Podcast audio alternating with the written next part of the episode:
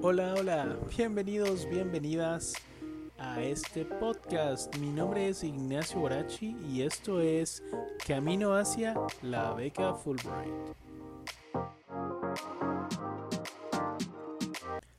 Bienvenidos, bienvenidos, bienvenidos a este cuarto episodio de Camino hacia la beca Fulbright. Como tal, en este episodio te voy a dar ciertos tips para mejorar tu aplicación en general, para que puedas mejorar la comunicación que mantienes con la Comisión Fulbright.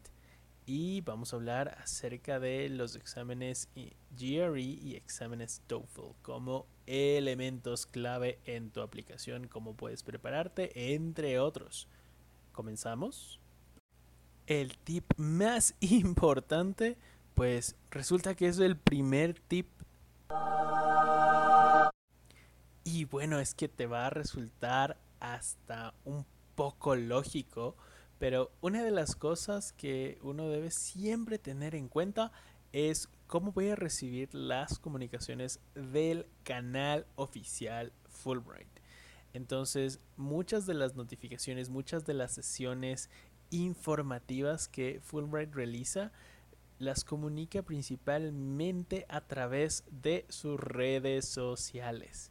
Entonces hacen lives en Instagram, hacen lives en Facebook, en donde a través de estas sesiones informativas te dan tips, te informan acerca de la beca y también te pueden asesorar en puntos que tú necesites información adicional, tengas dudas, inquietudes, entonces puedes agendar un espacio. Esto es súper importante.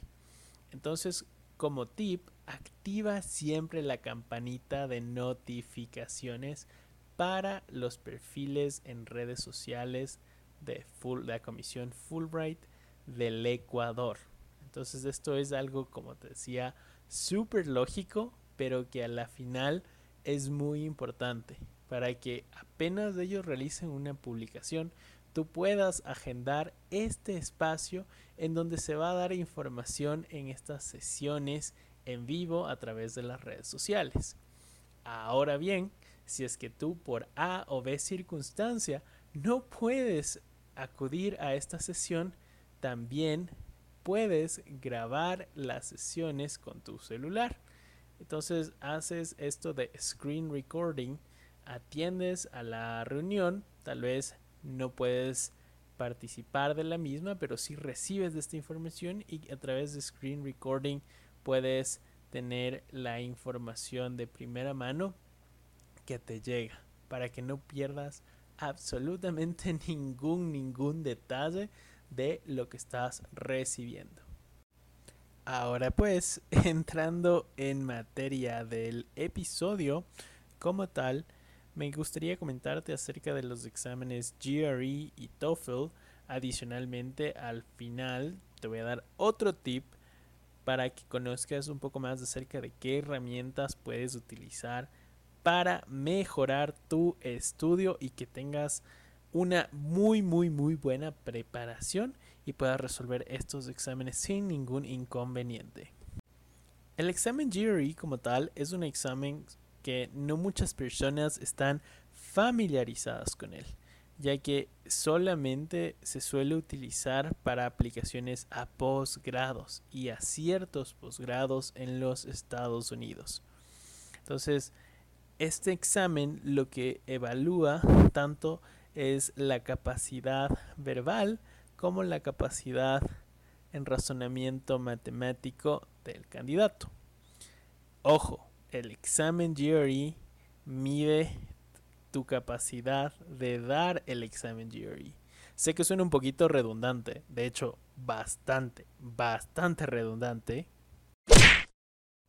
Y esto es muy importante que lo tengas en cuenta.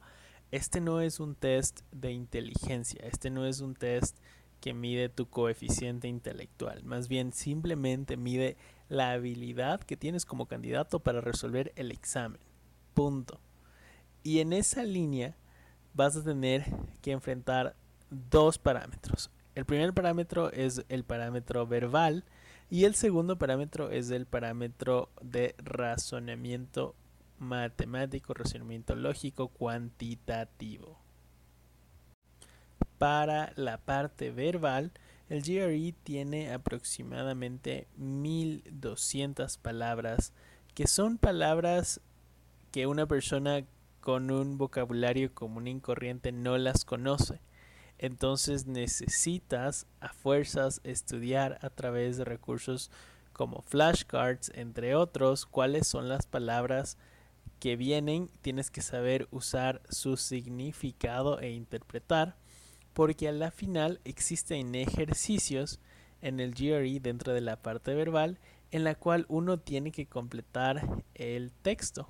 O sea, son ejercicios de text completion, en el cual uno tiene varias palabras que tal vez signifiquen, tengan un significado similar, pero necesitas completar el texto con la palabra que mejor encaje, la que mejor describa la situación que está sucediendo dentro del texto. Y entonces debes conocer el significado de las palabras que se encuentran entre las opciones múltiples que te arroja este examen. Paréntesis, este examen en su mayoría, podría decirte, en un 90%, mantiene respuestas de opción múltiple, sobre todo en la parte verbal.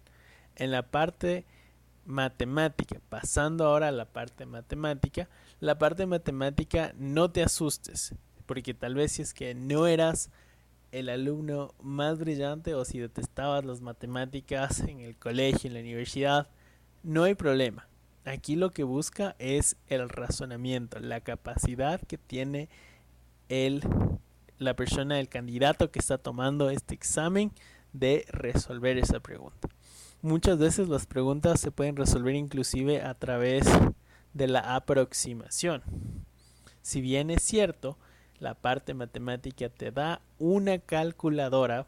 En caso de que la necesites, puedes utilizar una calculadora que está dentro del aplicativo del examen no es recomendable usar y abusar de esta calculadora porque vas a perder tiempo en, resolver los ejercicios. Entonces, aquí sí es muy importante que exista esa preparación para que sepas cómo aproximar, cómo resolver tal vez álgebra, cómo utilizar el álgebra, cómo tal vez conocer ciertas fórmulas de geometría para resolver ciertos ejercicios, entre otros. Y una de las cosas que es única, única, única, única, única en el GRE es Quantitative Comparisons. Y esto no las tiene otros exámenes igualmente eh, similares del GRE. ¿A qué se refiere con esto? Y es que te va a brindar dos cantidades.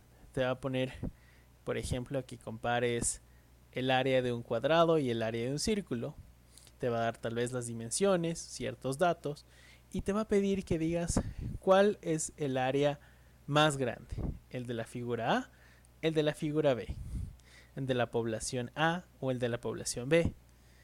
Si las dos áreas son iguales o si no puedes determinar si estas son iguales con la información dada.